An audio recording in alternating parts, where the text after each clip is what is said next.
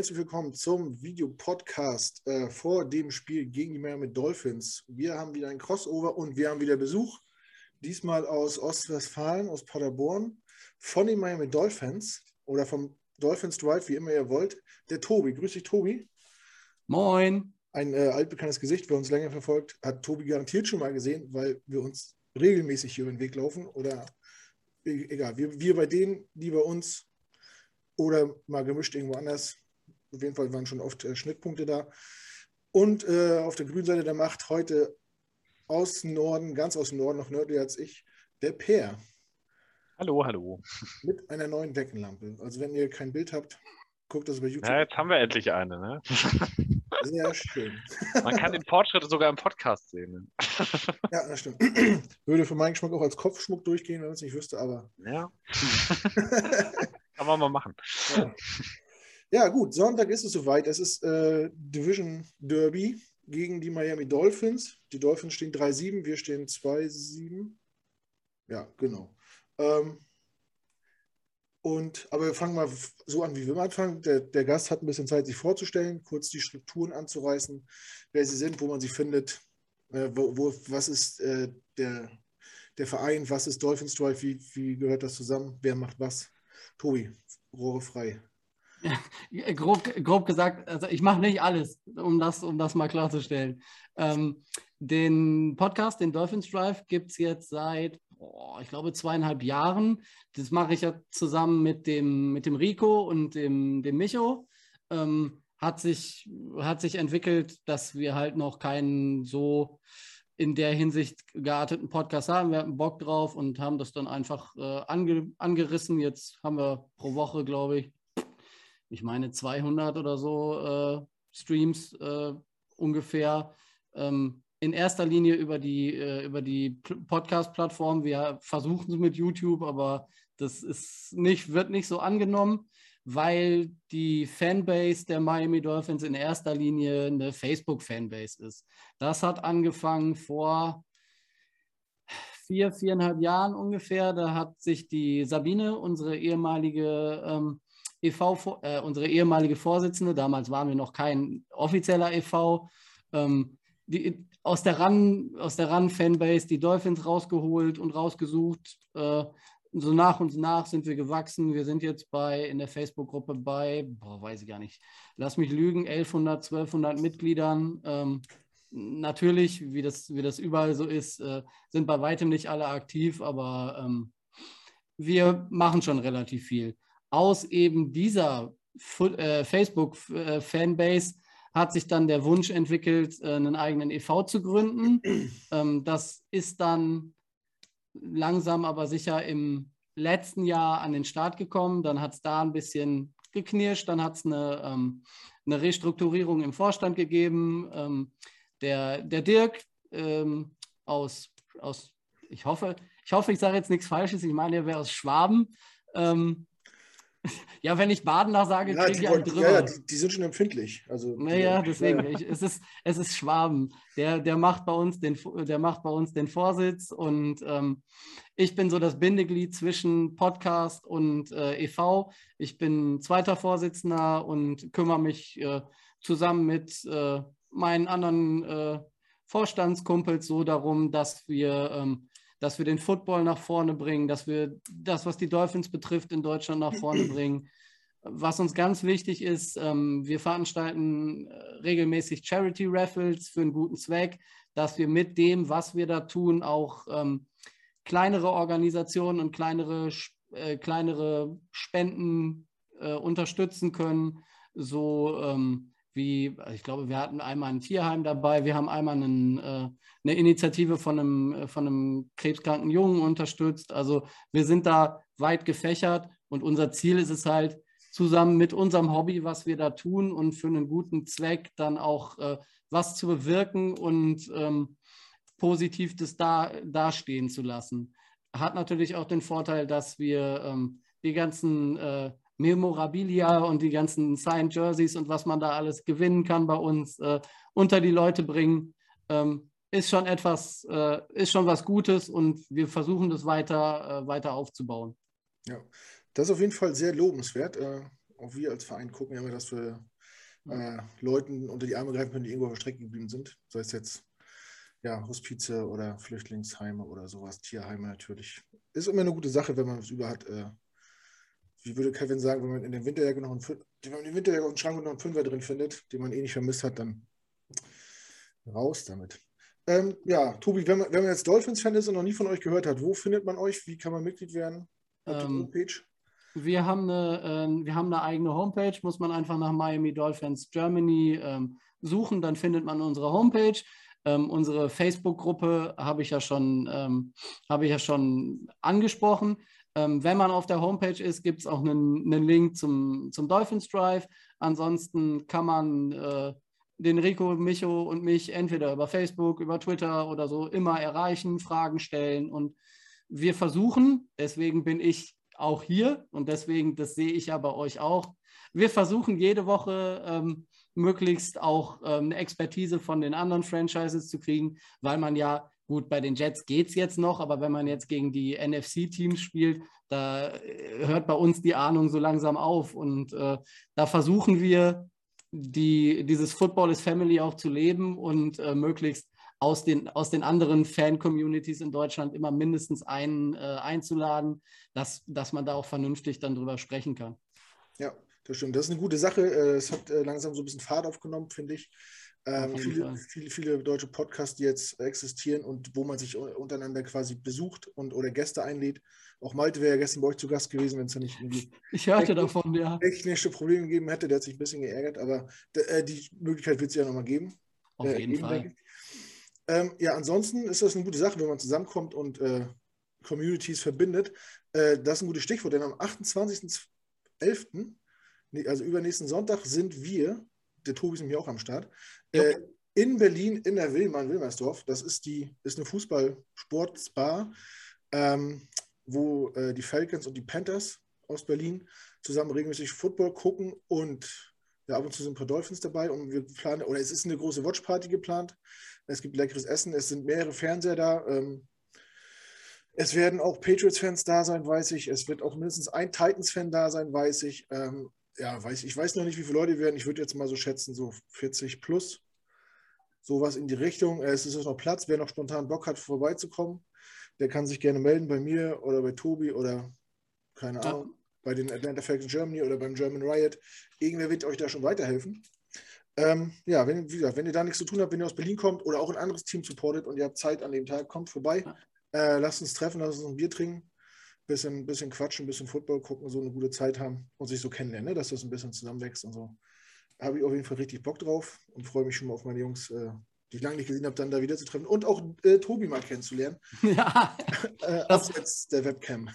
das, das, ist das, das ist das Spannende bei uns äh, beim Podcast. Ähm, wir machen das schon seit zweieinhalb Jahren. Ich bin der Einzige, der sowohl Rico als auch Micho jeweils einmal real getroffen haben. Die beiden noch nie. Die haben sich noch nie gesehen. Ja, ist bei, uns, ist bei uns aber ähnlich. Also Per habe ich schon ein paar Mal öfter gesehen, aber liegt wahrscheinlich daran, dass wir nur eine Stunde voneinander entfernt wohnen.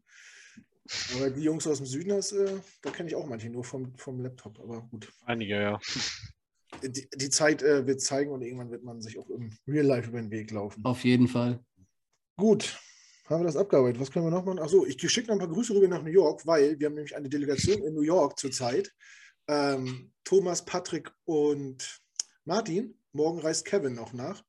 Und Miko, so leid es mir tut, die Jungs waren vor zwei Jahren da und äh, die Jets haben da angefangen, eine Siegesserie zu starten.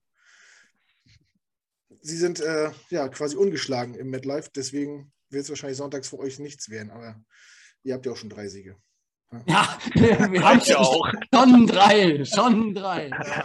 Also, äh, Grüße nach New York, habt eine schöne Zeit. Die Jungs waren gestern bei den Knicks. Ich glaube, sie gehen morgen zu den Nets, sind Sonntag beim Football und gehen nach dem Football noch äh, nach Brooklyn ins Barclays Center zur äh, WWE Survivor Series. Junge, so abgefahren. Ich habe so einen Neid auf die. Ah. Ja, ich auch. nächstes, nächstes Jahr bin ich safe dabei.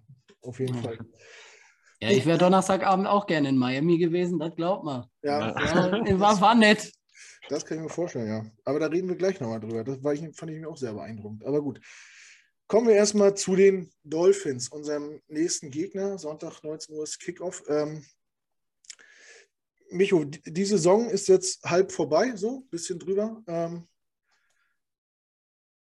sag uns doch mal ganz kurz, mit welchen Erwartungen seid ihr in die Saison gestartet? Wie seht ihr das jetzt nach den Spielen, die gespielt sind? Und sag uns mal ein bisschen, was so in der Offseason passiert ist. Wie, wie ist der Draft gelaufen? Was habt ihr da gemacht? Wie, wie zufrieden seid ihr mit euren Picks? Ähm, habt ihr Abgänge gehabt, Namenswerte? Habt ihr Signings gehabt, die man ansprechen müsste jetzt? Ja. ja einmal so grob. Ja. Bin zwar nicht Micho, aber ist egal. Habe ich Micho gesagt? Ja, hast du. Aber das macht nichts. Das macht nichts. Der würde dir jetzt einen halbstündigen Vortrag äh, halten. Ich versuche es in einer Viertelstunde. also kommen wir zu den namhaften Abgängen. Ähm, wir, hatten ein, wir hatten ein Interview mit einem, äh, mit einem Journalisten aus, äh, aus Miami, der hat das relativ gut beschrieben. Es gibt den Preseason Brian Flores und den In-Season Brian Flores. Ähm, Preseason ist der relativ hart. Das heißt, wenn äh, Spieler so im Preis-Leistungs-Verhältnis nicht das bringen, was sie eigentlich bringen sollten, egal ob sie jetzt objektiv gut gespielt haben oder nicht, dann ist er schnell dabei, die Sachen wieder, äh, die Sachen wieder zu verändern. Das betrifft vor allem äh, Calvin Neu. Ähm, damals, als er zu uns kam, ehemaliger Patriots-Spieler, Verbindung mit Brian Flores auch über die Patriots, hat bei uns einen dicken Vertrag gekriegt, hat äh, gut gespielt, aber nicht sehr gut gespielt, hat sehr gut verdient und der wurde dann, ähm, nachdem er einen Paycut von Miami abgelehnt hat, ähm, entlassen. Ähm, dass er den Paycut dann hinterher in Boston gekriegt hat und da angenommen hat, ist nochmal ein anderes Thema. Aber ähm, da, der steht so als Beispiel dafür, ähm, wie die Kultur in Miami Preseason so ist. Ähm, Fitzi, Ryan Fitzpatrick haben wir, äh, haben wir abgegeben, ähm, weil wir voll auf die Karte Tour setzen wollten. Der spielt ja jetzt zusammen mit Bobby McCain, ein ehemaliger Safety von uns, auch lange Jahre äh, Team-Captain gewesen, äh, zusammen beim Washington Football Team. Da haben wir uns also komplett neu aufgestellt. Ähm, Ansonsten ist die Safety-Position eine gute, dass man in den Draft reingehen kann. Da haben wir ähm, in der zweiten Runde Javon Holland aus äh, Oregon geholt. Ähm, so wie es jetzt aussieht, ähm, wohl der beste Safety aus der diesjährigen Rookie-Class. Also mit dem sind, äh, sind wir in Miami sehr zufrieden. Also der zeigt äh, schon, dass er relativ gut ist generell kann man über den diesjährigen Draft äh, eigentlich fast nur Positives sagen. Ähm, Defensive End Jalen Phillips ähm, aus Miami gekommen, ähm, gedraftet, macht sich immer besser. Was, er noch, was noch ein bisschen besser werden könnte, wäre so, dass er die Pressures, die er produziert, auch in, in Sex umsetzt. Das hat aber in den letzten Spielen ähm, immer besser ausgesehen. Ähm, Top-Pick der Miami Dolphins war Wide Receiver Jalen Waddle von äh, Alabama. Mein absoluter Draft-Crush. Und ähm, er zeigt, was er für Potenzial hat. Leider ähm, setzt ihn Miami aus meiner Sicht und auch aus Sicht von Teilen der Community nicht richtig ein. Und dann müssen wir leider über den Draft des letzten Jahres reden. Ähm, es steht und fällt alles mit Tour und die Saison steht unter dem Zeichen, ist Tua der neue Quarterback oder ist das nicht? Die ganze, die ganze Deshaun Watson-Geschichte hätte man sich eigentlich sparen können, wenn Tua jetzt äh, super toll überzeugt hätte durch diverse alte Verletzungen, durch neue Verletzungen jetzt in der Saison. Ähm, ist, man, ist es weder Fisch noch Fleisch. Man kann nicht genau sagen, ob er jetzt äh, der Heilsbringer ist oder nicht. Er ist gut, er ist kein, kein Überquarterback, das soll er aber auch nicht. Äh, das wird er wahrscheinlich auch nie werden. Aber ob es ausreichend ist dafür, dass man ihn über die Saison behält, wird man sehen. Die große Schwachstelle, und da sind wir wieder beim Draft, ist die O-Line. Man hat versucht mit äh, Liam Eckenberg, äh, einem Tackle von Notre Dame, die Line weiter zu verstärken. Das hat äh, aus diversen Gründen nicht geklappt, unter anderem deswegen, weil der gute Liam aus Sicht vieler ein besserer Guard wäre, aber auf Left Tackle spielen muss, weil der bisherige Left Tackle, den wir haben, ähm, Austin Jackson, den wir auch letztes Jahr gedraftet haben, ein weniger schlechter Left Guard als Left Tackle ist. Also er ist ähm, bescheiden. Ob man da noch was draus machen kann, ist die große Frage. Hm. Wann habt ihr den gedraftet? Äh, letztes, letztes Jahr. Wel- Welche Runde? Äh, erste, erste Runde an, boah, lass mich überlegen, ich glaube an 18. Ja, Ja, ja, aber erste Runde ist schon. Naja, sollte schon treffen irgendwie, ne? Das ist schon so. es, er, war, er war ein Prospect, weil die besten vier Tackles der damaligen Klasse waren ja weg. Miami wollte nicht für einen dieser vier hochgehen. Einer von denen spiel, äh, spielt ja bei euch. Ähm, und man hat sich Ja. dann für, für ihn entschieden. Er ist noch sehr roh und äh, macht noch viele Fehler und äh, es zieht sich durch die gesamte O-Line. Ja. Der gut, das, das Beste an der O-Line, und da kommen wir dann das erste Mal seicht zum Spiel gegen Baltimore. Bei uns machen ja sogar die Guards Touchdowns, auch wenn sie nicht, zäh- auch wenn sie nicht zählen. Also eigentlich, ja. mit, äh, mit Robert Hunt, auch letztjähriger, äh, letztjähriger Pick, zweite Runde. Da sind wir sehr zufrieden. Das ist so mit der einzige in der O-Line, der, ich will nicht sagen gut spielt, aber der solide spielt. Hm. Alle anderen, die da so spielen, spielen müssen, äh, sind mehr oder weniger schlecht. Geht so. Okay. Ja, ähm, wir müssen nicht drum rumreden, dass die O-Line der Miami Dolphins ähm, die, mit die schlechteste der Liga ist und dass das gerade äh, im, im offensiven Gameplay äh, dazu führt, dass man gewisse Spielzüge nicht machen kann.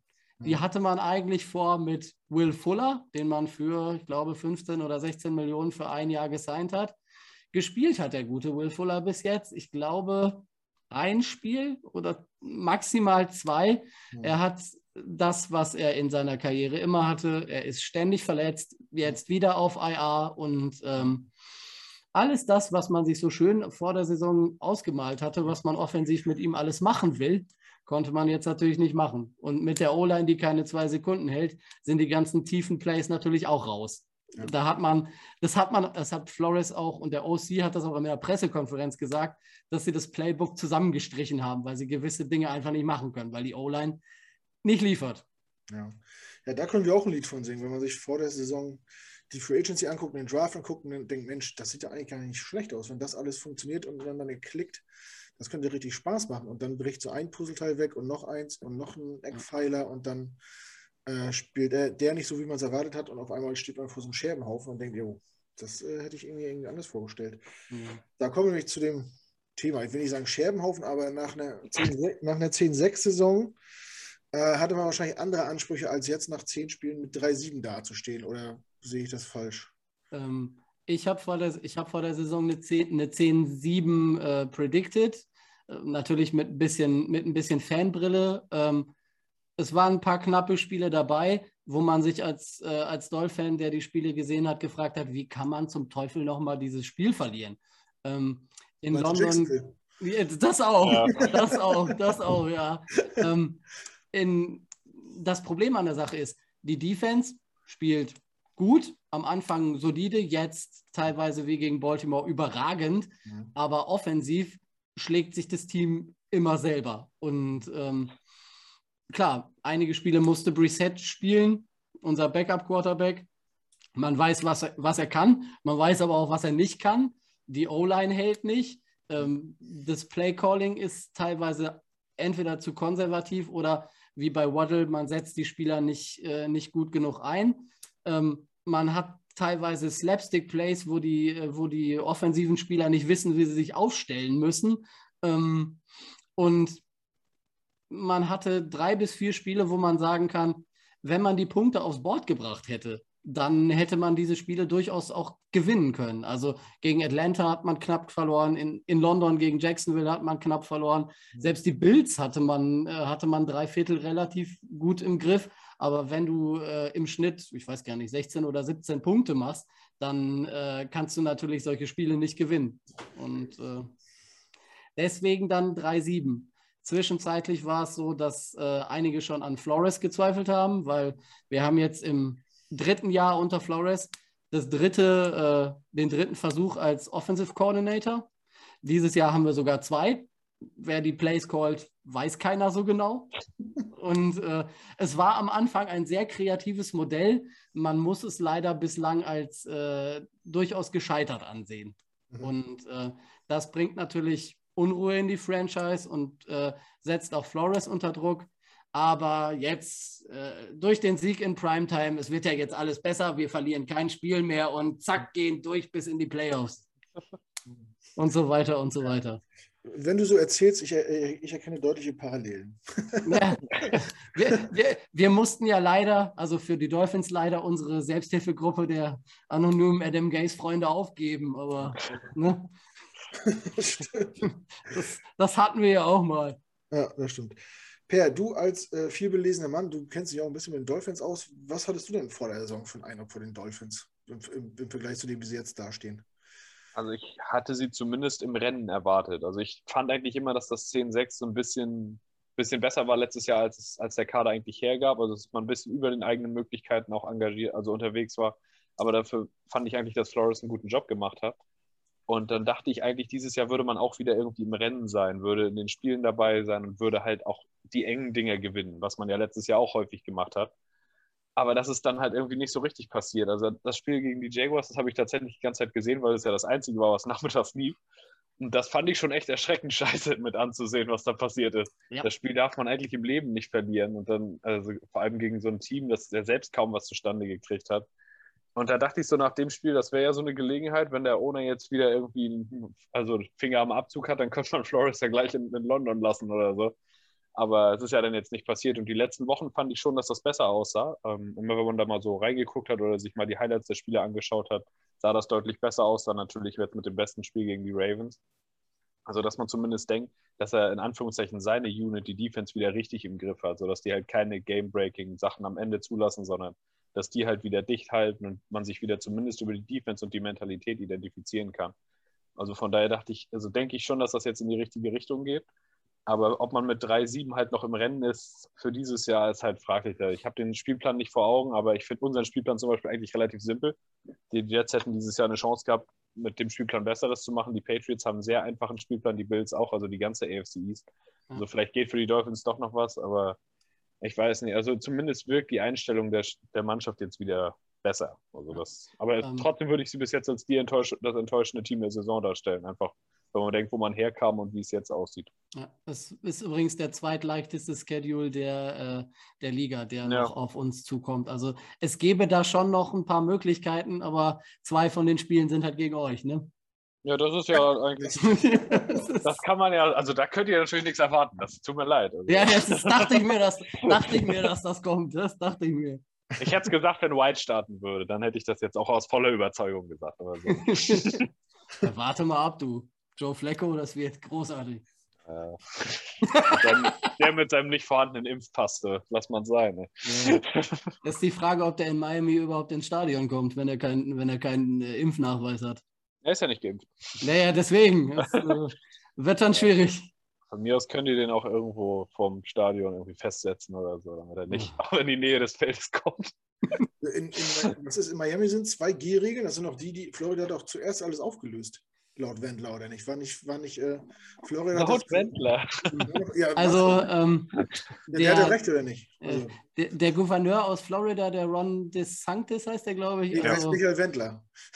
Ja, ja, äh, das ist so ein, ich befürchte, das ist eine Liga. Also, ja. es, ist, äh, es war katastrophal und es ist nicht, äh, nicht schön. Okay. Na gut, wir wollen auch nicht abschweifen, wir wollen auch hier keine, keine Leute, wir wollen uns nicht lustig machen über andere Leute. So. Ähm, ja, äh, kommen wir zu den Hot, Top, Hot, Topics. Wir haben ein paar Fragen gesammelt in unserer Community und natürlich geht es, äh, wie wahrscheinlich in jeder anderen Community, die sich mal mit den Dolphins beschäftigen, um Tour, um Watson, um die Frage, ist Tour die Lösung oder nicht? War Tanking for Tour ist an jedem Ohr, auch wenn es in meinen Augen Quatsch war. Ja. Tobi kann es bestimmt auch nicht mehr hören. Ich konnte es damals auch nicht hören. Ähm, ja, ist Tour die Lösung?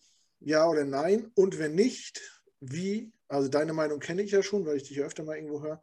Wie ist so die Meinung in der Community, in der Fanbase? Was sagt ihr zu Tour? Was sagt ihr zu der Option Watson? Ist das eine Option? Sollte man die Finger von lassen? Deine Einschätzung kurz. Die Meinung der Fanbase ist da absolut, äh, absolut gespalten und äh, das äh, zeigt auch, zeigt auch die, äh, die bisherige Saison.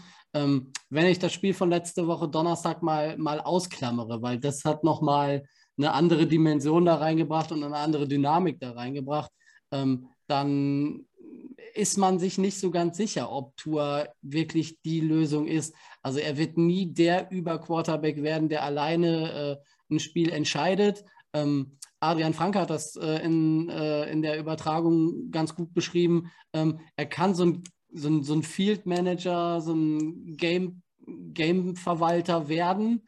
Ähm, das kann der auch ganz gut. Ähm, Im Vergleich zu Jacoby Brissett hat er wesentlich, äh, wesentlich besser ausgesehen, aber ähm, man kann ihn nicht vernünftig evaluieren, was das Ziel der, der restlichen Saison sein wird, ähm, wenn er hinter so einer ähm, O-Line steht, die nicht in der Lage ist, ihm ähm, so viel Zeit zu, äh, zu geben, dass er viele Bälle werfen kann, die über 20 Yards hinausgehen. Ähm, da hat sich einer der, der kontroversesten Beatwriter am Donnerstagabend schwer in die Nesseln gesetzt, als, äh, als Brissett verletzt wurde und Tua, der eigentlich auch verletzt war, aber also als Emergency Quarterback an der Seitenlinie stand, dann reinkam. Dann sagt er, ja, erwartet nicht zu viel, äh, Tua kann sowieso keinen Ball über 20 Yards werfen und dann hat er, äh, hat er zwei richtig gute Bälle rausgeworfen. Und das war das erste Play, ähm, wo man Jalen Waddle vernünftig mal eingesetzt hat, weil wenn er was kann, dann äh, Separation kreieren, seine Agilität ausspielen. Und das war das erste Mal, dass, äh, dass das so gegen die Ravens Defense wirklich gut ausgesehen hat. Und alle haben sich gewundert, ach Gott, Tua kann ja Bälle über 30 Yards werfen, mein Gott, was ist das denn? Und äh, jetzt durch dieses sehr dominante Spiel durch die Defense getragen in erster Linie gegen Baltimore, ähm, ist Tour auf einmal im Ansehen wieder viel höher und die Euphorie ist zurück. Also ähm, in der Fanbase herrscht die, herrscht, herrscht die, Meinung, wenn wir die Ravens so dominieren und so, so, ähm, so vom Platz, ich sage mal, Platz fegen in Anführungszeichen können, dann können wir, können wir das auch gegen jeden anderen Gegner äh, schaffen, der da noch kommt. Ähm, zum leidigen Deshaun Watson-Thema. Ich habe gesagt, man wird Tua durch die Saison hindurch evaluieren. Und wenn Watson alles das, was so off-field bei ihm so passiert, alles vom Tisch fegt und äh, wenn da weder eine Sperre durch die Liga noch äh, juristisch irgendwas zurückbleibt, dann wird man sich nach der Saison in Miami äh, sehr deutlich um ihn bemühen. Ich habe bei uns im, im Podcast schon gesagt, wenn äh, es Tua nicht schafft, äh, den Owner von sich zu überzeugen, dann wird der nächste Quarterback in Miami Deshaun Watson heißen. Das muss man realistisch so sehen, ob man das jetzt gut findet oder nicht. Einige in der Fanbase stellen den sportlichen Erfolg über vieles, mhm. aber bei weitem nicht alle, weil auch wenn es unbewiesen ist und auch wenn man die Unschuldsvermutung natürlich in den Vordergrund stellen muss, ähm, irgendwas bleibt immer zurück und ich habe kein gutes Gefühl dabei. Ähm, auch Deshaun Watson wird ohne die Draftpicks, die man für ihn ausgibt und ohne die Veränderung, die, die gerade die O-Line bitter nötig hat, nicht viel erreichen können. Das ist äh, aus meiner Sicht nicht machbar. Ja, das wird man sehen, aber er hat ja auch in Houston äh, gute Zahlen aufgelegt, obwohl das Team um ihn herum wirklich, äh, wirklich nicht gut war. Ähm, ja, ja aber wie gesagt, du, du, könntest, du könntest jeden Quarterback der NFL hinter dieser O-Line stellen und äh, es würde verheerend. Also es, äh, ähm, die Zahl der Pressures, um das nochmal so zu sagen, ähm, die ligaweit meisten Pressures äh, an 1, an 2 und an 3. Äh, Left Tackle, Left Guard, Right Tackle der Miami Dolphins. Also oh. Äh, oh. verheerend, verheerend. Das klingt sehr gut. Das müssen wir nachher nochmal aufgreifen, weil unsere auf jeden Fall. Also die Line ist ja äh, eigentlich relativ gut besetzt. Ähm, was wollte ich denn jetzt sagen? Ach so, äh, wo, das Spiel gegen die, äh, gegen die Ravens. Ne? Es ist immer gut, dass es solche Spiele in der Saison gibt für gebeutelte Teams. Das bringt richtig viel. Äh, das bringt wieder so Feuer. So, also ohne Sch also, ne, man ist am Boden und man kann sich an sowas wirklich hochziehen und hat dann wirklich zwei ja. Wochen die Hoffnung, dass man nicht so schlecht ist. Äh, muss natürlich auch aufpassen, dass man da nicht zu viel rein interpretiert. Naja, mich hat es mich hat's mein, mich hat's mein Vollbart gekostet. ich, hatte, ich hatte zwar vorher auf die Dolphins gesetzt, ja. aber ich hatte nicht wirklich dann mit, einer, mit so einem Spiel gerechnet und habe dann, hab dann, äh, ich glaube, in dem Podcast von den Ravens mich dazu hinreißen lassen, zu sagen, wenn die Dolphins das wirklich gewinnen, dann kommt er ab. Und äh, wie man sieht, ja. Ende des dritten Viertels habe ich mir so langsam Sorgen gemacht. Ähm, kurz, kurz, äh, kurz vor Ende äh, war dann relativ klar, dass er dann ab muss. Und naja, aber ich habe es gerne gemacht. Aber Wort gehalten, wird schon sind Ehrenschulden. Auf jeden Fall. Wenn man schon eine große Klappe hat, dann muss man das auch durchziehen. Ja, ja. ja jedenfalls, ich habe schon gesagt, das Spiel hat mich auf jeden Fall sehr beeindruckt. Äh, ich habe mit vielen gerechnet, aber also nicht auszuschließen, dass die Dolphins gewinnen, aber das so deutlich, also das heißt, es war ja vom Ergebnis nicht so deutlich, aber ich fand, es war schon, schon dominant, wenn man äh, überlegt, gegen wen sie gespielt haben, äh, war schon eine, eine Riesenüberraschung. Ähm, was ich noch, was mir aufgefallen ist beim Spiel, äh, als Preset raus ist und dann Tour gespielt hat, hat der Kommentator immer wieder erwähnt, dass Preset draußen steht und wieder rein möchte und immer wieder signalisiert, dass er spielen könnte und scheinbar auch so ein bisschen ähm, pisst war, dass er nicht wieder aufs Feld gekommen ist. Ist da irgendwie intern, ist da irgendwas durchgeklungen? Wie ist da der Stand jetzt so? Es ist, es ist Tuas Team, das war, der, das war vor der Saison klar. Brissett war Backup-Quarterback. Klar, jeder, jeder will spielen, aber ich habe mir das von einem äh, befreundeten Dolphins-Fan aus der Schweiz äh, nochmal bestätigen lassen, weil der im Stadion war. Mhm. Als Tour reinkam, kam in die ganze Nummer nochmal eine ganz andere äh, Dynamik. Also man hat wirklich auch im, beim Team gemerkt, dass dann Ruck durch die Mannschaft gegangen ist und das Tour alle mitgerissen hat. Die Fans, äh, die Spieler und ähm, dass man ihn dann nicht wieder rausgenommen hat, äh, ist, war nachvollziehbar. Klar, die ersten paar Würfe nach, nach der Verletzung mit dem eigentlich kaputten Finger sahen jetzt nicht so gut aus, aber man hat gemerkt, je weiter das Spiel geht und je mehr er Sicherheit gewinnt, dann äh, hatte er das Spiel im Griff, hatte er, ähm, hat sich die weiten Dinge auch zugetraut und äh, es war einfach ein ganz anderes Gefühl. Und ja. das hat sich auf dem Feld dann auch natürlich niedergeschlagen. Also glaub, glaubst du jetzt nicht, dass der Backup-Quarterback jetzt da irgendwie Stimmung macht im Lockerroom und irgendwie so die, die, ja, die Stimmung vergiftet oder so? Nein, das, nee. äh, das, das kann ich mir nicht vorstellen, weil, äh, wie gesagt, es war vor der Saison klar, mhm. wenn Tua fit ist, spielt er. Mhm. Es, war, es ist jetzt klar, wenn Tua fit ist, spielt er und es ist Tuas Team. Und mhm. wie gesagt, man muss ihn evaluieren, damit man auf Quarterback eine Entscheidung treffen kann. Ja, Jacoby Brissett ist nicht die Lösung. Das Absolut. ist klar. Das, das ist, ist sicher. Klar. Das wollte ich damit nicht sagen. Ich fand es bloß komisch, dass die äh, Moderatoren das immer wieder angesprochen haben, dass das äh, Reset irgendwie in der Linie steht und rein will und da lamentiert und diskutiert und so. naja, klar. Ja, dass der spielen will, ist klar, weil äh, er hat ja nicht so wirklich äh, gut gespielt und überzeugt und er wollte es halt besser machen. Das ist aber generell, wenn man es auch über die Saison betrachtet, bei Jacoby Brissett so ein bisschen das Problem. Ähm, er will zu viel und dann übertreibt das. Und dann will er es zwingen und dann geht es nach hinten los. Ja. Ähm, per, nochmal zu, äh, äh, zu Tour. Äh, du evaluierst ja auch ganz gerne mal so äh, Quarterbacks vorm Draft. Wie, hast du die Class auch äh, dir angeguckt mit, mit Joe Burrow und, und Tour oder, oder machst du das nicht, wenn die Jets keinen picken? Ja, die Jets haben ja bis heute noch keinen gefunden, äh, wo man das 100% sicher sagen kann, also mache ich das jedes Jahr. Aber äh, doch, Tour fand ich damals sehr vielversprechend, weil ich ihn im Draft unheimlich accurate fand und ich der Meinung war, wenn er reinkommt, ist er sofort NFL-ready als Game Manager. Das, was er jetzt auch darstellt. Die Frage, ob das jemals mehr wird, hängt immer auch von den Umständen ab. die Athletik, die Tour hat, die, also er hat genug Athletik eigentlich, um jemand zu sein, der auch mal rausrennt, der irgendwie einen Sack avoidet und dann noch mal ein bisschen was extra macht und so. Er hat auch die Accuracy und es kann mir auch keiner erzählen, dass er nicht auch 60 Yards aus dem Stand werfen kann. Natürlich kann er das. Aber in der Regel ist es wahrscheinlich so, dass die Route hinter dieser O-Line noch gar nicht entwickelt ist und dass er gar nicht erst aufladen braucht für so einen Wurf irgendwie kommt mir diese ganze Storyline unheimlich bekannt vor zu den ersten zwei, drei Darnold-Jahren. So unter dem Motto, du kannst es nicht evaluieren, weil die O-Line ihm keine Chance gibt. Dazu verletzt sich der Quarterback dann recht häufig, was vielleicht oder auch nicht mit dieser O-Line zusammenhängt. Vielleicht ist Tour von sich aus relativ fragil, mag ja sein, mit 6-1, 2-10 oder was er da irgendwie an Werten hat. Oder halt, er kriegt ständig einen auf die Nuss. Dann ist es halt schwierig zu sagen, ob er. Es, ist halt, es macht die Evaluation schwer. Das gleiche hatten wir auch vier Jahre. Dann ist die Frage, sind die Coaches die richtigen dafür? Hilft ihm das überhaupt, wenn er im zweiten Jahr schon jetzt wahrscheinlich, wenn ich das höre mit zwei Offense-Koordinatoren, vielleicht jetzt schon drei Playbooks in zwei Jahren lernen musste oder sowas.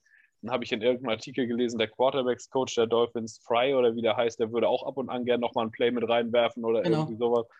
Da ist, das sind halt schwierige Voraussetzungen für einen Spieler, um erfolgreich zu sein. Ich fand, dass Tour eigentlich alles mitbringt im Draft und ich hätte ihn auch an fünf, ich hätte ihn auch über Herbert gewählt, auch wenn das jetzt zwei Jahre später vielleicht nicht so schlau klingt. Aber das, damals im Draft war es für mich so. Und deswegen, ich würde ihm auf jeden Fall halt die bestmöglichen Umstände geben, ein Offense-Coordinator und ein System, das zu ihm passt und dann sehen, wo es hinführt. Aber das, was in der NFL zurzeit so furchtbar ist, nach anderthalb Jahren wird ein Rookie dann halt schon arg hinterfragt. Es wird nicht unbedingt mehr geguckt, was hat er bis dahin eigentlich, was hat er durchgemacht, um eigentlich zu diesem Punkt zu kommen. Meiner Meinung nach war das letztes Jahr absolut katastrophal, was Flores mit ihm und Fitzpatrick gemacht hat. Das kannst du eigentlich einem 20-jährigen Quarterback nicht antun. Da kannst du mir auch nicht kommen mit, ich habe das gemacht, um das Spiel zu gewinnen. Auf Dauer sieht man ja jetzt, was dabei rauskommt, weil so selbstbewusst wirkt Tour nicht. Und das ist auch kein Wunder, wenn du dich immer wieder fragst, sag mal, da sitzt ja noch einer auf der Bank, vielleicht kommt der ja für den letzten Drive rein. Das mit Brissett jetzt andersrum habe ich auch nicht verstanden. Brissett ist ja nomineller Starter gewesen für dieses Spiel. Also muss ja irgendwie die Entscheidung gewesen sein, dass er für dieses Spiel die beste Chance gibt. Also kann ich auch völlig verstehen, dass Brissett sich danach wundert, warum er nicht wieder reinkommt, denn er war ja der Starter für dieses Spiel. Dass man für die nächste Woche eine neue Entscheidung treffen kann, ist ja das eine. Aber die ganze Woche über kriegt Brissett die Starter-Raps, dann verletzt er sich für ein paar Spielzüge und kommt danach nicht wieder rein. Da würde ich mich auch wundern, was das soll. Das macht einfach keinen Sinn. Es ist inkonsequent und es führt meiner Meinung nach dazu, dass man die Antwort auf Quarterback nicht finden wird, solange Flores das macht. Du musst dann halt auch irgendwann mal bei einem bleiben oder dich festlegen oder halt sagen, so, ich gehe mit dem jetzt durch alles, was kommt die nächsten Wochen, einfach um ihn zu sehen, was er drauf hat und um ihm die Sicherheit zu geben. Aber von daher das Quarterback-Management bei den Dolphins finde ich so von außen betrachtet ziemlich fragwürdig, habe ich so auch noch nicht erlebt. Und äh, also für mich hat Tua nach wie vor alles, was du brauchst, um ja, Franchise-Quarterback gibt es eigentlich nur fünf. Also würde ich diesen Begriff eigentlich dafür nicht benutzen wollen, weil es ist recht unwahrscheinlich, dass einer einer dieser fünf wird. Und alle anderen sind Leute, mit denen du gewinnen kannst, wenn die Umstände richtig sind. Und ich glaube, das ist er definitiv. Hm. Das ist auch eine gute Überleitung zu der nächsten Frage von äh, Peter Pedersen. Sehr kreativ. ähm, und zwar fragt er, äh, oder er stellt überhaupt noch auf, dass die Dolphins sind ja wir sagen mal, der Jets Rebuild geht jetzt seit, äh, seit zwei Jahren. Ihr seid ja schon ein, Jahr, schon, schon ein Jahr länger dabei. Äh, als, ja. ihr, als, ich sag mal, als es losging, äh, Spieler abzugeben, hier Mika Fitzpatrick zum Beispiel an die Steelers, glaube ich, war es, ne? Ja. Äh, wo es losging mit, mit Picks zu sammeln, wo dieses Jahr war mit Tanking for Tour, ähm, wo ihr halt Leistungsträger teure Spiele abgegeben habt und wahrscheinlich in Kauf genommen habt, äh, nicht ganz so hoch zu picken. Ähm, dann kam Tour, dann ging es los. Ähm, die letzte Saison war okay, fand ich, also besser als ich vielleicht gedacht hätte. Diese Saison, wie Per sagt, ist eine Enttäuschung. Ähm, ja, wie, wie, bewertet man jetzt den Rebuild? Ist er gelungen oder nicht? Also man hat von außen gehört, gerade im ersten Jahr, es gab viel Lob, man hatte ein, quasi ein Team aus No-Names, das zum Anfang Lehrgeld bezahlt hat, was aber im Laufe der Saison sich ja wirklich gerade gemacht hat, äh, auch mit dem Coach im Rücken, äh, die Charakter gezeigt haben und äh, wirklich äh, dagegengehalten haben und sich dagegen gewehrt haben, äh, dass man sie auslacht und Spiele gewonnen haben, äh, die man, wo man es ihm nicht zugetraut hätte. Jetzt ist man am Punkt, weiß ich nicht, ist man noch im Rebuild, ist man damit noch zufrieden oder denkt man, man es wurden doch Fehler gemacht, die man, wo, die man vielleicht letztes Jahr nicht erkannt hat? Wie, wie sieht das die Fanbase, wie siehst du das? Also wir sind ähm, noch in der Evaluation. Tua wird vieles überstrahlen. Ähm, wenn, wenn Tua gute Leistungen zeigt, dann kann man davon sprechen, dass der Rebuild okay war, je nachdem, was, äh, was man erreichen wollte. Die Defense ist top aufgestellt, also da hat man viel richtig gemacht. Ähm, äh, und in der Offense, klar, die, die O-Line hat man massive, hat man massive Fehleinschätzungen getroffen. Ich habe ja eben gesagt, man hat Austin Jackson an, äh, an 18 äh, äh, gepickt damals, an, äh, an 30 hat man dann damals äh, ähm, Cornerback Noah Igbenogany äh, gepickt, auch so ein Projekt. Ähm, wenn er denn dann spielt, spielt er wenig. Also ähm, es läuft alles so auf die, ähm, auf die Tatsache hinaus, dass die beiden Picks ähm, auf jeden Fall nicht gut waren. Und das wird dann massiv äh, die Einschätzung des Rebuilds äh, beeinflussen. Miami fehlt nicht so viel, als dass, äh, als dass sie äh, nicht ein Top-Team sein könnten, aber es fehlt immer noch ausreichend viel, dass man sagen muss, dass der Rebuild in der ersten Phase ähm, auf jeden Fall, ähm, klar, bei einer 3-7 müssen wir nicht drüber reden. Äh, vor zwei Wochen stand nur noch 1-7, dass der Rebuild da äh, als gescheitert angesehen werden müsste eigentlich. Ja, aber wo sind jetzt so die, die wo wurden die Fehler gemacht? Lag es nur an der, an der Einschätzung der O-Line oder was ist noch? Ist, läuft im Coaching was verkehrt? Ist, ist Flores noch akzeptiert? Flores hat den, äh, Flores hat den, den Lockerroom im Griff. Ähm, generell ist das große Problem Offense. Und äh, das ist nicht nur die O-Line, das äh, ist auch die O-Line, aber das Running Game funktioniert überhaupt nicht. Gegen äh, das schlechteste äh, Team gegen den Lauf, gegen Houston, hat man, oh, lass mich lügen, 46 oder 47 Yards aufs Feld gebracht. Das ist verheerend. Ja. Ähm, Miles Gaskin als Starting, Quarter, äh, als Starting Running Back hat einen Schnitt von, oh, ich glaube, knapp über, wenn es drei Yards sind, ist schon, ist schon viel. Also da geht überhaupt nichts. Wir sind absolut pass-heavy und äh, wir müssen uns auf die Wide Receiver verlassen, die, ähm, wie man an Will Fuller oder Devante Parker und auch an Preston Williams zum Beispiel, das sind so drei Namen, sieht, ähm, injury-prone ist, ständig verletzt sind. Jaking Grant als vierten Wide Receiver hat man nach Chicago äh, abgegeben. Also ähm, Defense, okay, das ist gut, das läuft, aber du kannst ja in der NFL nicht nur Spiele über die, äh, über die Defense gewinnen. Und das merkt man in dieser Saison massiv. Man hat jetzt nach der Saison relativ viel Cap Space, dass man da in der Free Agency noch was machen könnte und dass ich dem Rebuild, und das wird auch bei Flores so sein, noch, dass er noch ein viertes Jahr bekommen wird wahrscheinlich. Aber wenn das im nächsten Jahr nicht massiv besser wird, dann ist der Rebuild gescheitert und dann wird auch Flores scheitern. Hm. Äh, per, äh, Tobi hat es von angesprochen, äh, Jalen Waddle wurde geholt im Draft mit dem ersten Pick. Ähm, war das ein Fehler? Gerade auch, äh, wenn ich mich recht entsinne, seid ihr da nicht nochmal mit den, mit den Eagles getradet und habt einen First-Round-Pick für nächstes Jahr, um wie viel Spots hochzukommen? Äh, wir sind von 3 auf 12 runter ja. äh, mit den 49ers. Genau. Und dann von 12 auf 6 wieder hoch. Ja. Für einen First-Round-Pick. Für einen First-Round-Pick, genau. Ja, ja das ist halt viel. Ne? Für, wenn man dann einen Receiver draftet, der eigentlich eher nur ein Slot-Receiver ist und nicht mal Outside spielen kann, also er ist ein Playmaker, keine Frage, und er ist sicherlich auch gut dafür, über Jahre 1000 Yard Receiver zu sein. Aber ist das, ob das zwei First-Round-Picks wert ist, ist halt die Frage. Aber zumindest kann man da sagen, dass sie versucht haben, Playmaker für die Offense zu finden. Ja. Dann, dann kann man das Kapital meiner Meinung nach dann irgendwo schon mit rechtfertigen, zumal man ja auch einige First-Round-Picks hatte. Aber also Fehler, ich mochte Waddle auch. Ja, ich konnte es verstehen. Ich konnte auch verstehen, dass man ihn früh draft, äh, draftet. Aber wie gesagt, die zwei First-Round-Picks sind halt die Frage, ob es die Sache wert ist. Gerade wenn man denkt, ich weiß nicht, der First-Round-Pick, ist das der dieses Jahr, der eigene? Oder ist das irgendwie ein anderer? Das wäre jetzt katastrophal, wenn man den dann jetzt wegschicken würde, dafür, dass man einen Slot-Receiver gedraftet hat.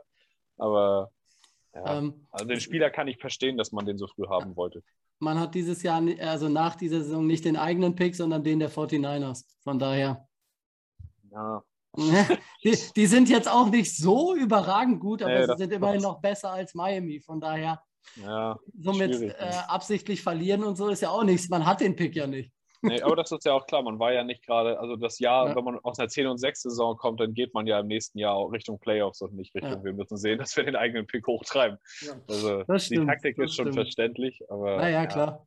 Aber so schon, schon wieder eine Parallele. Gemeinsam guckt man in die NFC West und hofft, ja. dass da verloren wird.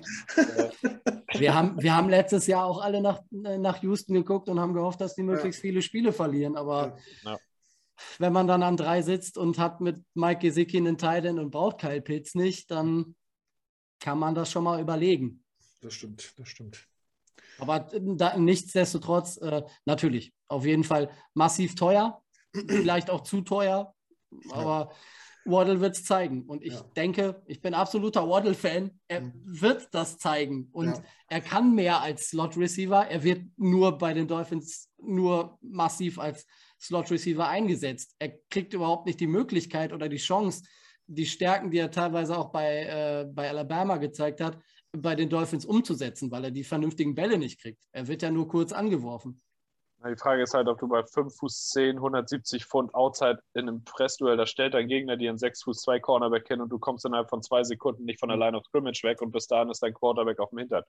Das, das ist richtig. Das also, war ja auch halt, anders, das war auch anders geplant, dass der seine halt Schnelligkeit und seine Separation ausspielen kann. Und, und das kann aus... nicht gepresst werden. Das ist ja, immerhin schon mal, also ich denke, das ist der Grund, warum das so ist. Wenn die O-Line sich ein bisschen verbessert, dann könnte man das ausprobieren. Und ich konnte verstehen, dass man ihn will, weil er halt mit Tour gespielt hat. Ja. Das kommt ja zumindest nochmal oder zumindest trainiert hat. Jetzt richtig gespielt, glaube ich nicht, aber ja, das ich glaube, ein paar haben Pick irgendwo. Es ist schon ein sinnvoller Pick irgendwo gewesen eigentlich. Ja. Ja, hinterher ist man immer schlauer. Und wenn sowas dann nicht funktioniert oder man andere Lücken nicht bedient hat, dann kommt natürlich immer wer um die Ecke und sagt, äh, geht's noch? Warum habt ihr das nicht so und so gemacht? Aber das ist halt dieses, hinterher ist man immer schlauer. Ne? Also, ja. wenn man das vorher gewusst hätte, hätte man natürlich anders gehandelt. Man weiß es nicht. Äh, das wird die Zukunft zeigen. Ne? Was, das ist natürlich final noch nicht, noch nicht zu beurteilen. Ähm, ja, gucken wir mal so langsam Richtung Spiel. Ähm, und zwar würde ich jetzt Per mal fragen, weil er nicht so viel gesagt Wo siehst du die Stärken und Schwächen bei den Dolphins?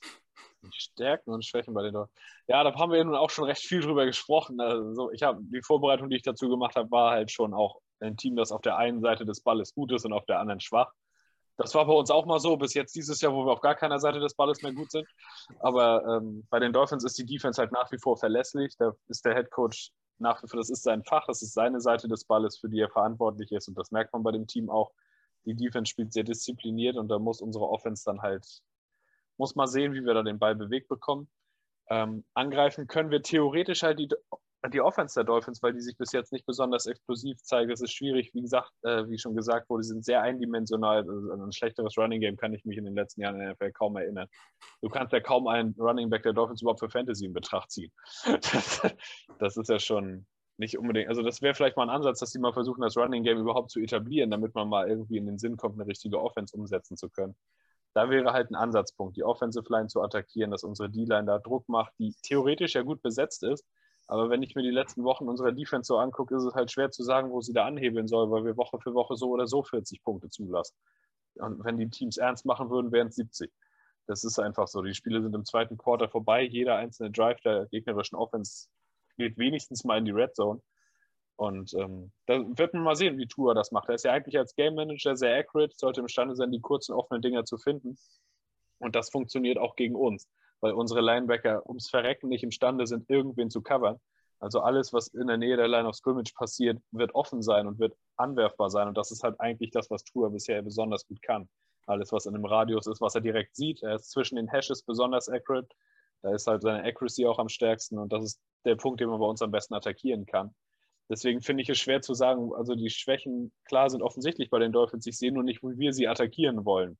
Mit dem Einsatz und mit dem, was unsere Defense bisher geleistet hat. Das ist für mich halt das Erschreckende eigentlich daran, dass unsere Defense, abgesehen von der fehlenden Qualität, nicht mal Einsatz aufs Feld bringt und keinerlei Einstellung. Und das ist so ein bisschen das, was mir fehlt, weil Zala war eigentlich jemand, der kam und wo man gedacht hat, der Typ bringt Feuer mit dem, was er in San Francisco allein an der Seitenlinie veranstaltet hat. Und das ist ja nicht mal der Fall bei uns. Nicht mal das kriegt die Defense zustande. Also die Schwächen, klar, die Offense der Dolphins kannst du insgesamt als Schwäche sehen. Das sollten wir theoretisch imstande sein, mitzuhalten. Und gegen die Defense mit Joe Flacco tue ich mich schwer zu sagen, ob wir überhaupt den Ball groß bewegt bekommen. Ich meine, klar, er kann immer noch äh, eine, bei einem 50-Yard-Pass, den er massiv unterwirft, eine DPI ziehen. Das konnte er schon immer gut. Das war, dadurch hat er quasi eine Karriere als Starting Quarterback gemacht. Aber kann auch gut sein, dass das Ding dann von einem Safety abgefangen wird. also von daher schwer, also die, klar, eine Unit gut, eine Unit nicht so gut, aber ob wir das dann ausnutzen können, sei mal dahingestellt. Hm. Tobi, äh, ich weiß nicht, wie viel du von den Jets schon gesehen hast dieses Jahr, aber wie würdest du die Stärken und, und Schwächen so beurteilen? Wo, ja, wo ja also wie, wie Per schon gesagt hat, wenn man, wenn man pro Spiel 40 Punkte kassiert, dann muss man über, äh, über die große äh, Schwäche nicht reden. Ähm, das war aus meiner Sicht vor der Saison schon abzusehen, dass gerade auch ähm, die, die Secondary der, der Jets ähm, ein Punkt ist, an dem man äh, würde angreifen können, dass die Linebacker vielleicht an der einen oder anderen Stelle ähm, gerade auch in der Coverage nicht so gerade die, äh, die, die Besten sind. Jetzt ist, glaube ich, äh, Markus May auch noch äh, verletzt, so der, der einzige Safety, wo ich, äh, wo ich im Roster von den Jets äh, gesagt hätte, gut, äh, der ist einer der Stärkeren, aus dem, oder da wird es vielleicht ein bisschen, bisschen schwierig, aber ähm, wenn ihr, wenn ihr jetzt wirklich sagt, dass, dass eure Linebacker in der Coverage so schlecht sind, dann sehe ich gerade auch für, äh, für Spieler wie, äh, wie Mike Gesicki ähm, da Tür und Tor geöffnet, weil der ist ja nur auch nicht der schlechteste Ballfänger äh, auf Tight End, den die Liga so zu bieten hat. Dem wirfst du das Ding in irgendeinen Radius auf 2,50 Meter Höhe und äh, durch seine Basketball-Vergangenheit, ob nur mit einer Hand oder mit zwei Händen oder wie auch immer, zieht er sich das, zieht er sich das Ding runter und äh, macht, kommt dann so auf seine, auf seine Yards. Wenn die Dolphins es schaffen, ähm, ihre Drives am Leben zu halten, weil sie ein Team sind in dieser Saison, was so lange, lange kontinuierliche Drives braucht, um auf die, äh, um auf die Punkte zu kommen, dann äh, wird es natürlich schwierig. Ähm, ich gehe nicht davon aus, das gibt die Offense einfach nicht her, dass, äh, dass die Dolphins gegen die Jets auch 40 Punkte machen. Also da What's reicht up? auch. ich, ich, das kann ich mir nicht vorstellen, ehrlich gesagt. Also ähm, es wird wahrscheinlich weniger reichen. Und unsere Offensive Line lässt jede Defense, egal wie gut oder wie weniger gut sie, äh, sie ist, gut aussehen.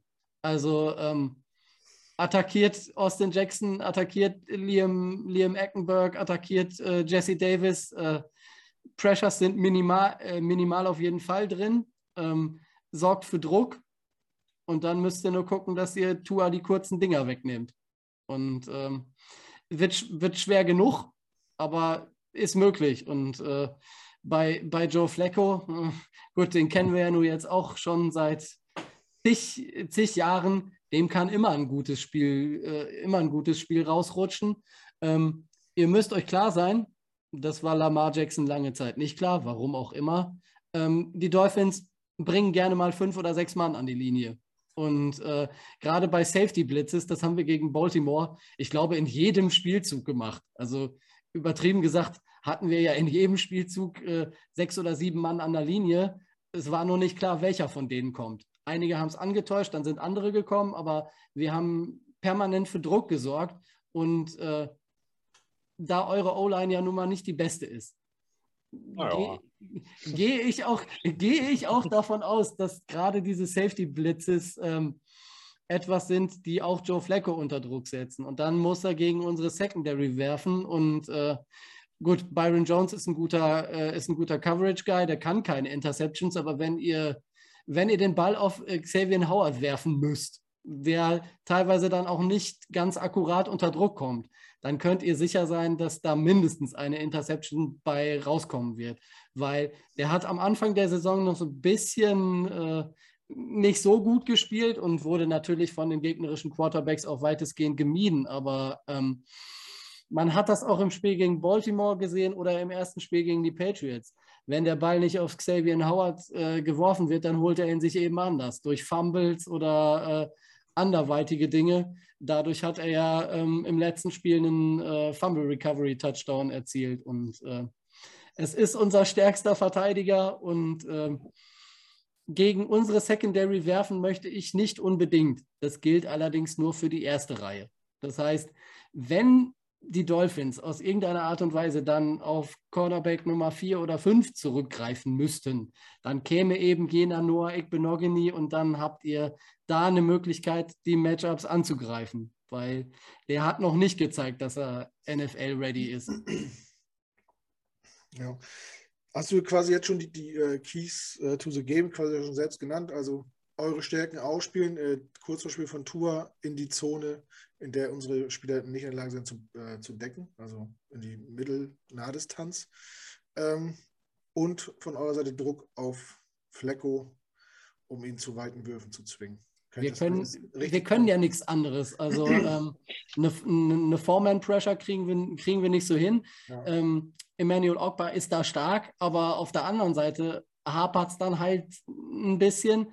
Da wäre, da wäre dann so ein, so ein Spieler wie Calvin Neu dann schön gewesen, den man jetzt leider nicht hat. Ähm, was in dieser Saison auffällig ist und was bei gerade auch bei, bei Emmanuel Ogba auffällig ist, ähm, die kriegen an der Line relativ schnell die Hände hoch und schaffen es ein ums andere Mal, die Bälle entweder ähm, ganz äh, zu, äh, abzu, abzufangen oder eben so äh, zu berühren, dass die Dinger da rumeiern und äh, andere Spieler sie dann aufnehmen können. Das ist sehr stark dieses Jahr. Und was man sagen muss, unsere, unsere Defensive Tackles sind äh, sehr stark. Also Raquan Davis, letztes Jahr äh, gedraftet, ist der absolute, der absolute Chef da. Linebacker Jerome Baker spielt äh, super stark und ähm, es wäre es wäre durchaus nicht angebracht, zu versuchen, durch die Mitte zu laufen, weil da äh, sind die Dolphins gerade äh, sehr stark. Ne? Zach Sieler, Christian Wilkins und äh, Raquan Davis, die machen da schon einiges zu. Mhm. Aber das ist eh nicht so unser Ding dieses Jahr, ne? Läufe durch die Mitte. Ähm, okay, ich stelle jetzt mal eine These auf, ne? Gerade auch in Bezug auf Joe Flacco. Tobi hat es gerade gesagt, äh, die Dolphins kommen gerne mit mehr als vier Leuten zum Quarterback oder wollen dahin kommen. Was zwangsläufig bedeutet, dass dahinter Leute frei werden.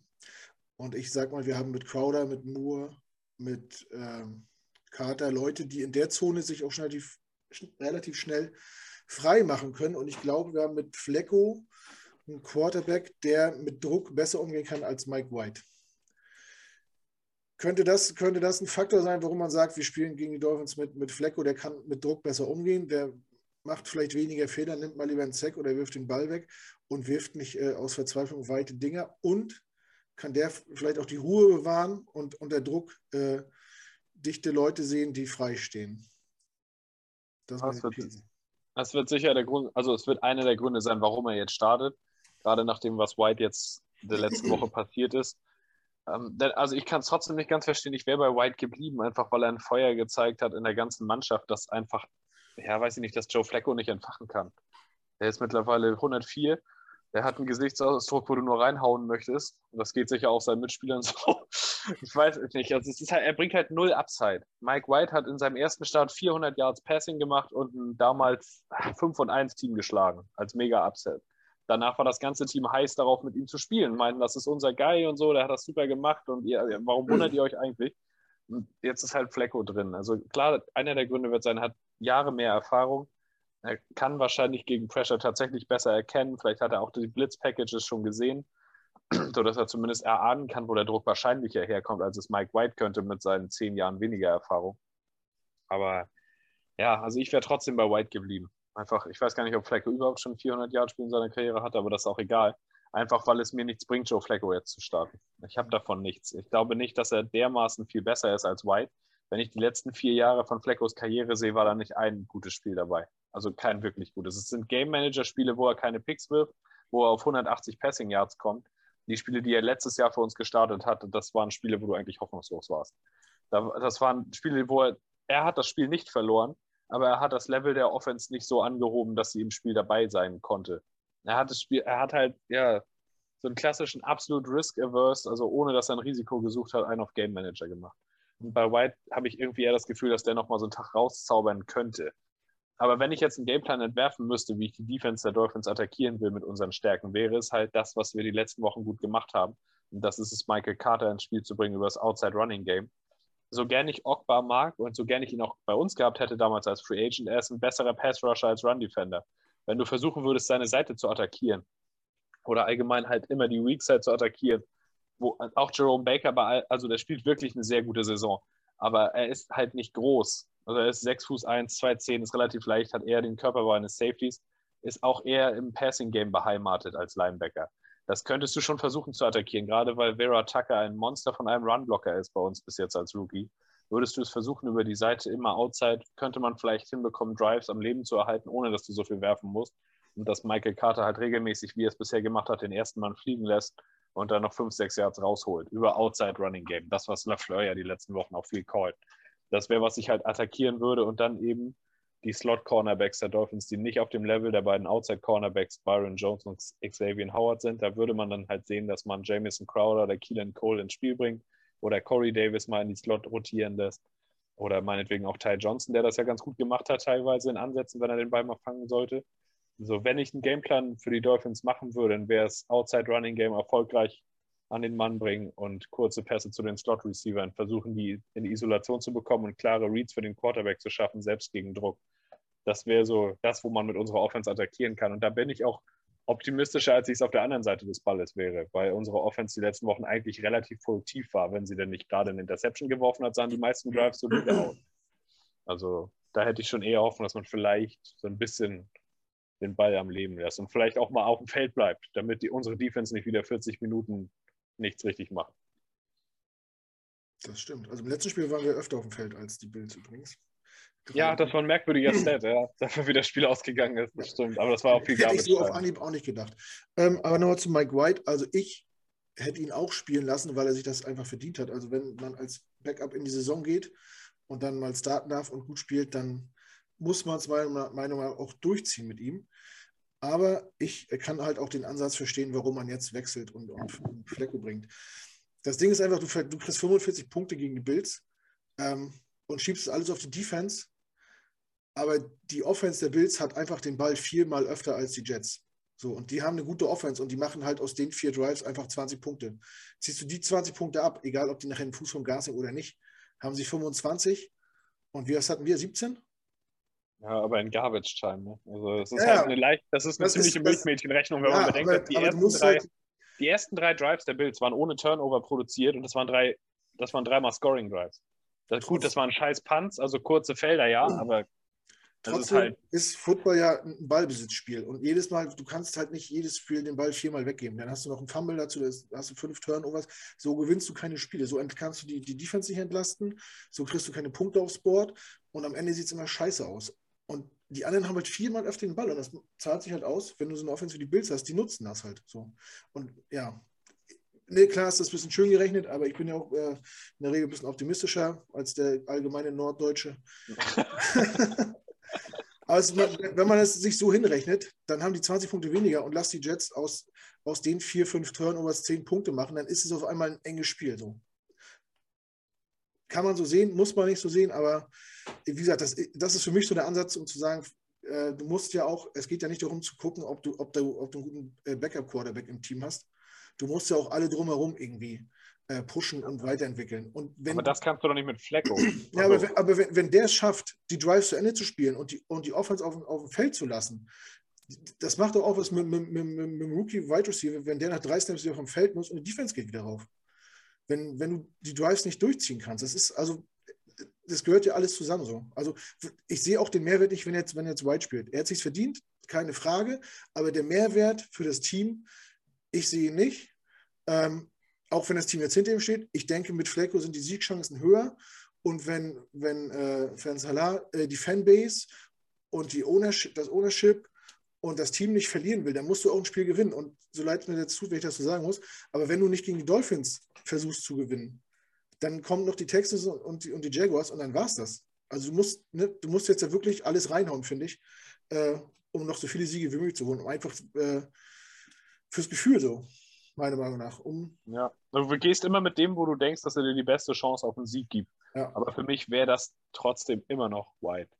Einfach weil Fleckos Statistiken meiner Meinung nach seit vier Jahren auch nicht mehr so sind, dass du sagen kannst, dass der den riesen Unterschied rauszieht. Und er ist ja jetzt auch erst zwei Wochen da. Ja. Das kommt ja noch erschwerend hinzu.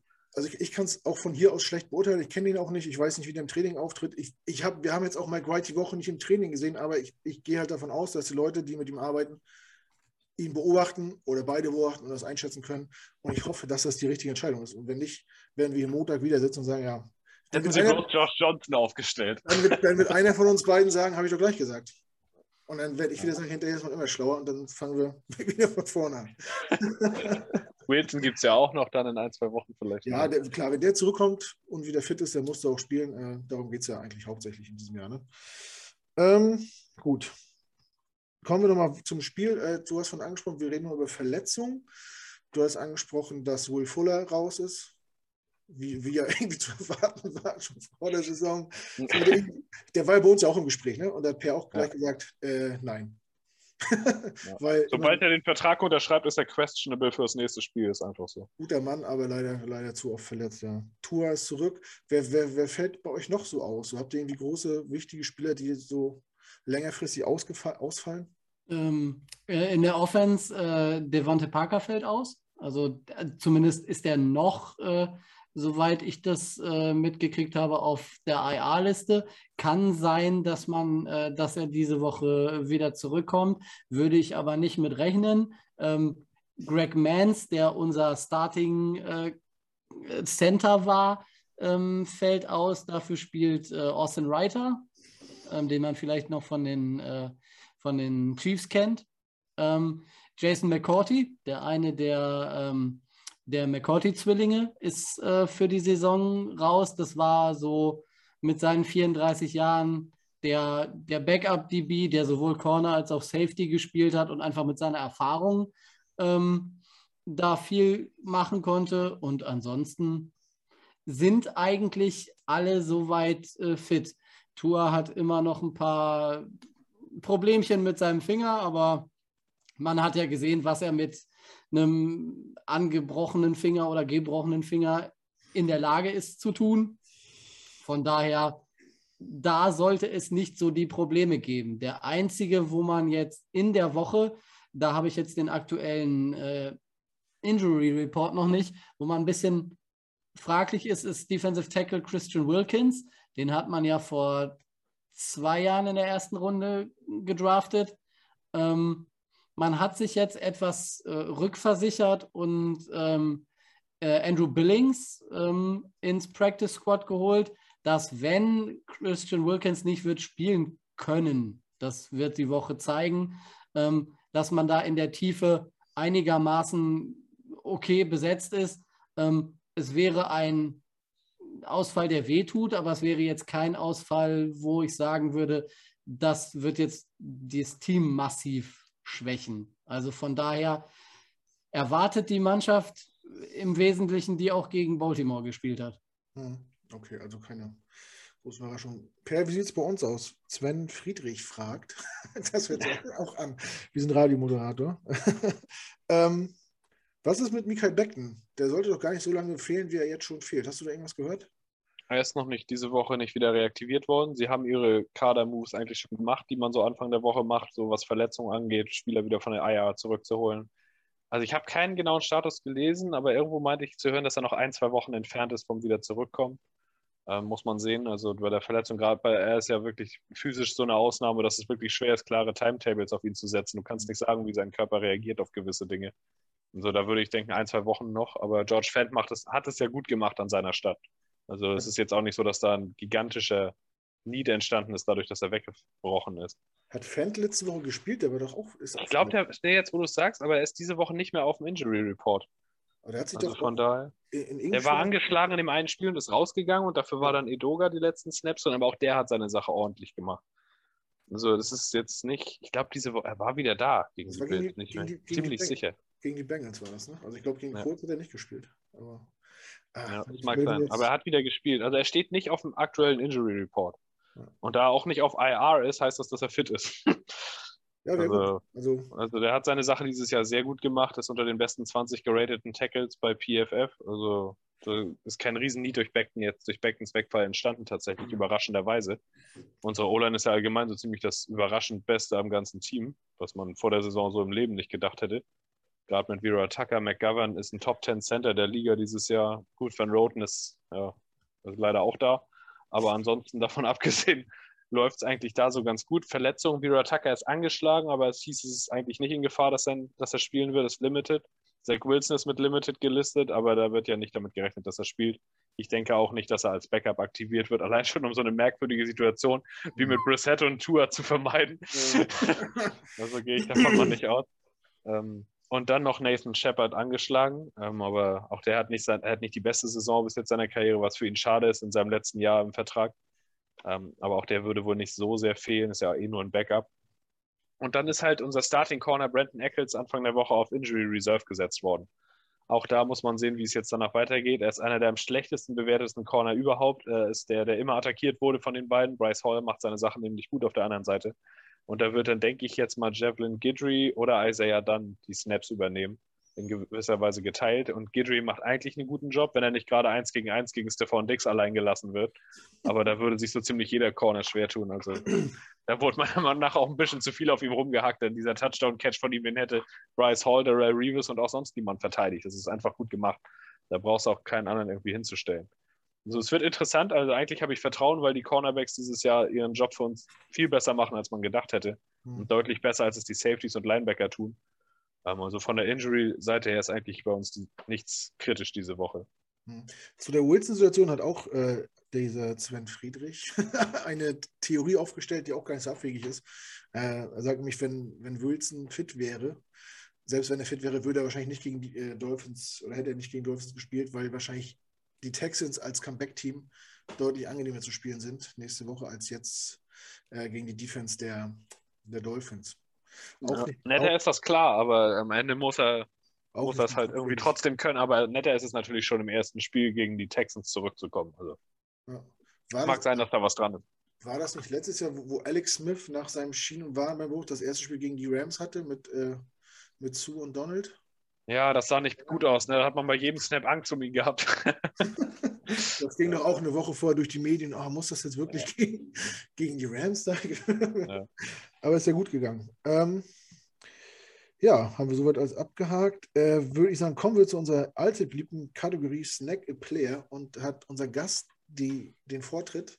Und ich frage Tobi, welchen Jets-Spieler würdest du dir picken und nach Miami schiffen? Instant Mikael Becken. Instant. Kommen die Leute da bloß alle drauf? Ich so verstehe das gar ja, nicht. Also, äh, wenn, wenn Miami irgendwas ganz dringend braucht, dann ist es irgendein O-Liner. Dann nimm Vera Tucker, ganz im Ernst. Becken äh. hat sich verletzt dadurch, dass er unfit und mit 20 Pfund zu viel ins Trainingcamp zurückgekommen ist. Hat sich im Trainingcamp jeden einzelnen Tag von Carl Lawson die Seele rausnehmen lassen bei jedem Snap und hat sich jetzt verletzt und sein Backup spielt besser, als Becken es letztes Jahr gemacht hat. Naja, wir, wir, so wir, wir, reden ja jetzt vom, wir reden ja jetzt vom Potenzial. Also, ja, vom Potenzial her, klar. Helf, helfen würden sie wahrscheinlich beide massiv. Also das, äh, das äh, ist nicht die Frage. Und ähm, einen, einen, überragenden Running Back habt ihr nicht. Äh, einen überragenden Quarterback bräuchten wir alle. Von daher, da bleibt nicht so viel übrig. Also ich hätte vor der Saison ähm, gesagt, Corey Davis, den hätte ich auch lieber gehabt als, ähm, Will als Will Fuller. Aber ne, das ist dann einer dieser, dieser Spieler für Miami sein würde, war, war, war klar. Aber ähm, bei der O-Line, also wir können jede Hilfe gebrauchen. Und alles.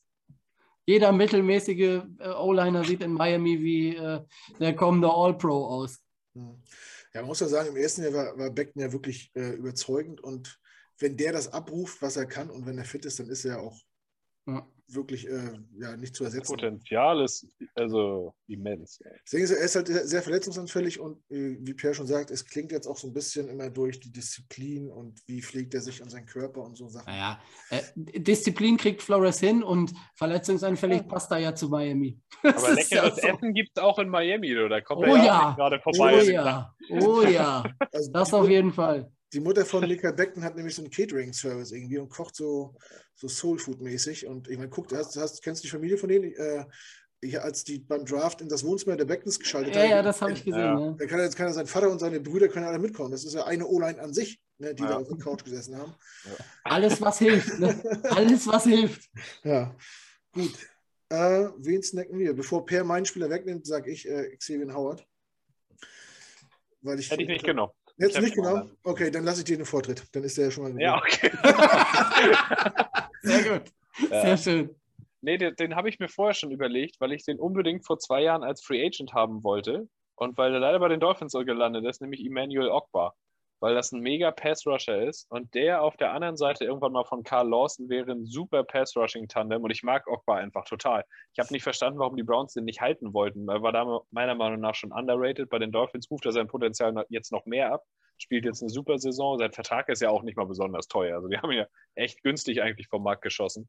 Ja, ähm, von daher wäre das tatsächlich der, den ich mir nehmen würde. Nachvollziehbar wird sich aber wahrscheinlich nach der Saison ändern. Also ist ja, ja. Sein, ist ja sein Contract hier, ja. so wie er jetzt spielt, wird relativ teuer werden, denke ich. Gut, ja, ich hatte schon gesagt, ich würde mich für Cornerback Xavier Howard äh, entscheiden. Ja. Tobi hat es vorhin schon angesprochen, ist ein Playmaker, äh, versucht Ballverluste, macht defensive Big Plays. Ähm, man soll nicht in seine Richtung werfen, hat einen Grund, deswegen ihn. Und würde natürlich äh, eine riesige Lücke bei uns schließen, von jetzt auf gleich. Gut, haben wir das auch abgearbeitet. Gute Entscheidung von mir, Tobi, ja. Würdest du auch so machen. Also, das sind die beiden Spieler, die nach der Saison wahrscheinlich zusammen mit Thailand Mike Gesicki ähm, in Miami das meiste Geld kriegen werden. Also ja. ein Großteil der Salary, die wir für nächstes Jahr übrig haben, werden wahrscheinlich in die drei Spieler investiert werden. Mhm. Zu Recht, denke ich. Auf jeden Fall, ja. ja. Ne? Klar, muss man auch gucken, dass man, wenn man schon mal ein paar brauchbare Leute im Team hat, dass man die auch hält. Ja. Sonst, sonst lohnt sich das auch nicht. ähm, gut. Haben wir soweit alles abgespeist und kommen zu unserem letzten Programmpunkt für heute, und zwar Bold Prediction Tipp Runde. Und wieder hat Tobi das erste Wort und darf einmal tippen und wenn er möchte auch eine Bold Prediction raushauen. Naja, mein Bart kann ich ja nicht mehr wetten. Ist ja, gerade weg. Wir sehen uns ja in Berlin, wir, wir können um, weiß ich nicht, ein Fass Bier wetten oder was weiß ich. Ach du Schande, du bist es. Nee, ist klar. Nee, also ähm, Tipp ich habe ja schon gesagt, ähm, 40 Punkte machen die Dolphins gegen euch nicht.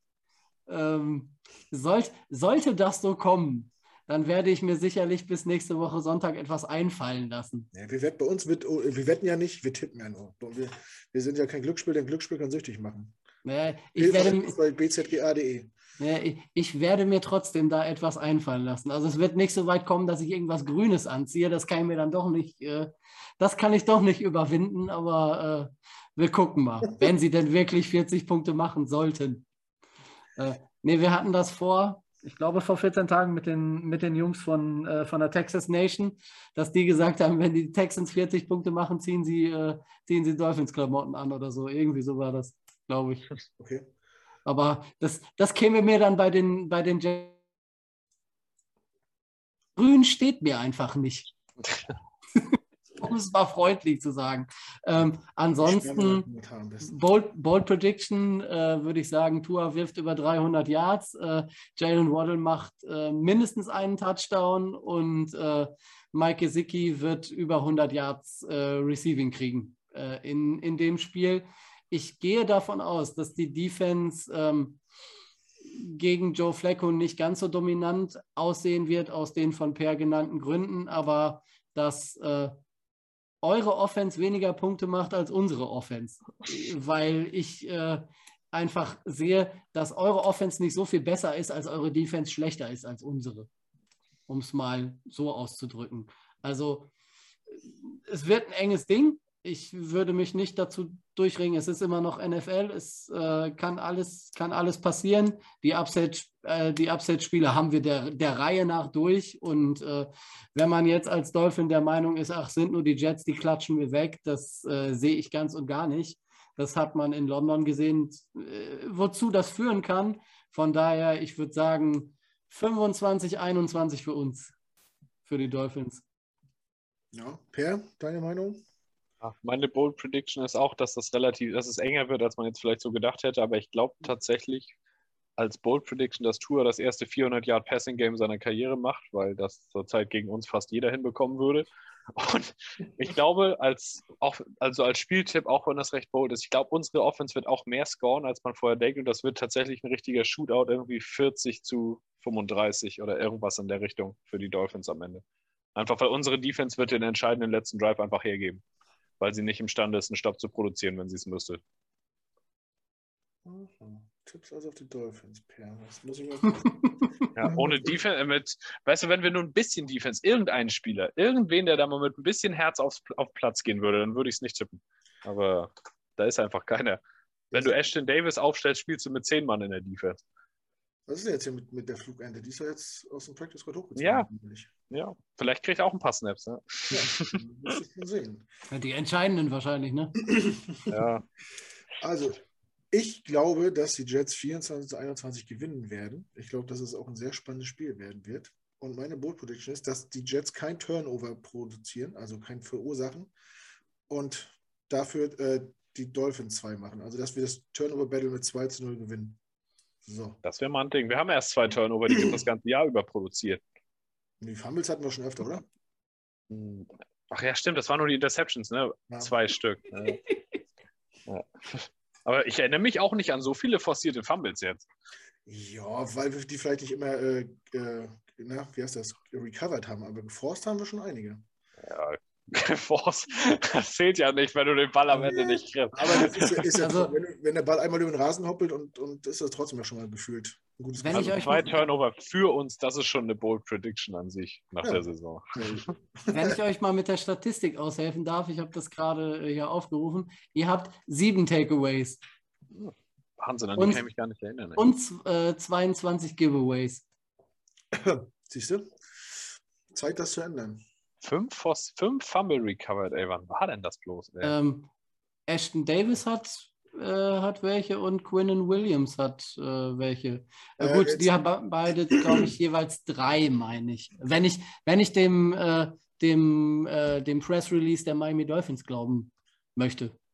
Äh, da ich wollte muss ich nochmal nachgucken. Nee, warte mal, weißt du, was die Lösung ist, Per? Ich glaube, wir hatten schon zweimal ein äh, Force Down gestoppt und das zählt doch auch als Turnover. Ach, das zählt, ja. Ja, das stimmt natürlich. Ja, Nee, das ist natürlich unspektakulär, wie es nur geht, aber es stimmt, ja. Force Down an der Goal-Line gestoppt gegen die Bengals, war, äh, nee, gegen, doch gegen die Bengals, war krass. Doch gegen die Bengals war das, ja. Das war Quinn Williams. Das stimmt. Ja, das ist doch gut. Ja, okay. Ja, wir werden sehen. Also das zählt ja auch, ne? wenn, die, wenn die Dolphins für, für den vierten gehen und es nicht schaffen, ist das für mich auch ein Turnover. Nur, dass man mich Ja. richtig versteht hier. Ne? Jetzt, wo wir das geklärt haben. Gut, ansonsten ist über das Spiel eigentlich, glaube ich, alles gesagt, was gesagt werden musste. Wenn nicht, dann hört euch gerne noch, äh, wenn ihr mehr braucht, hört euch gerne den Dolphins Drive von gestern an. Der ist seit heute online. Lohnt sich auf jeden Fall. Äh, ich habe ihn auch reingezogen. Tobi kommt nicht ganz so gut weg und wurde schon so indirekt äh, zu den Jets geschoben. Ja, ja, nur, nur weil ich mal länger arbeiten muss und die beiden den Mist alleine machen. Tobi, lass, lass dich nicht ärgern, wir klären das äh, nächsten Sonntag in, Ber- in Berlin und dann bringe ich, bring ich Du, du, musst dir, du musst dir mal eins merken. Du musst dir eins merken. Ihr habt den richtigen Experten eingeladen und die anderen. Nein, Gott. Schöne, schöne Grüße an die beiden Jungs und an die Community. Ich bin auch nur ein blindes Huhn, was hin und wieder mal einen Korn trifft. Ich bringe dir mal ein paar grüne Klamotten mit, vielleicht steht sie doch besser, als du dachtest. Nein, auf gar keinen Fall. Geh weg damit. Geh bloß weg damit. Gut. Ja, gibt es zu dem Spiel noch zu sagen? Wollt ihr noch irgendwas loswerden? Wollt ihr noch? Ich frage jetzt Ähm, noch nee. ihr? Nur, nur, Standard, nur standardmäßig das, was, was ich immer sage. Ich hoffe auf ein spannendes Spiel, möglichst keine Verletzungen und auch wenn, wenn ich die Mannschaft nicht leiden kann. Ich bin immer gerne bei euch und ich Oh. rede immer gerne mit euch. Sehr gut. Also, wir, wir Um das mal klarzustellen. Die Gangrene Germany mag ich, die Jets nicht. Da hast du die gerade noch mal den Kopf aus der Schlinge gezogen, mein Freund. Ja, natürlich. natürlich. Nee, das beruht natürlich auf Gegenseitigkeit. Äh, Das hat wie immer sehr viel Spaß gemacht mit dir. Ähm, Wir werden das auch in Zukunft so beibehalten. Auf jeden Fall. äh, Ein paar Mal im Jahr so sehen. Und ich freue mich echt schon auf nächsten Sonntag, dich mal äh, in Real Life kennenzulernen. Ja, und wie gesagt, nochmal auf an alle aus Berlin, die nächsten Sonntag am 28.12. nicht, äh, 11. nicht alleine Football gucken wollen, kommt in die Wilmer nach Wilmersdorf. Ja. Ähm, lasst uns einen coolen Abend haben. Ja. Ja, die Dolphins machen bestimmt noch ein bisschen Werbung, wir machen noch ein bisschen Werbung intern. Naja, klar, auf jeden Fall. Und dann wird das eine runde Sache, glaube ich. Gut, wenn ihr sonst nichts weiter habt, dann bedanke ich mich an dieser Stelle bei unserem Gast Tobi nochmal, dass das so gut geklappt hat, so kurzfristig auch.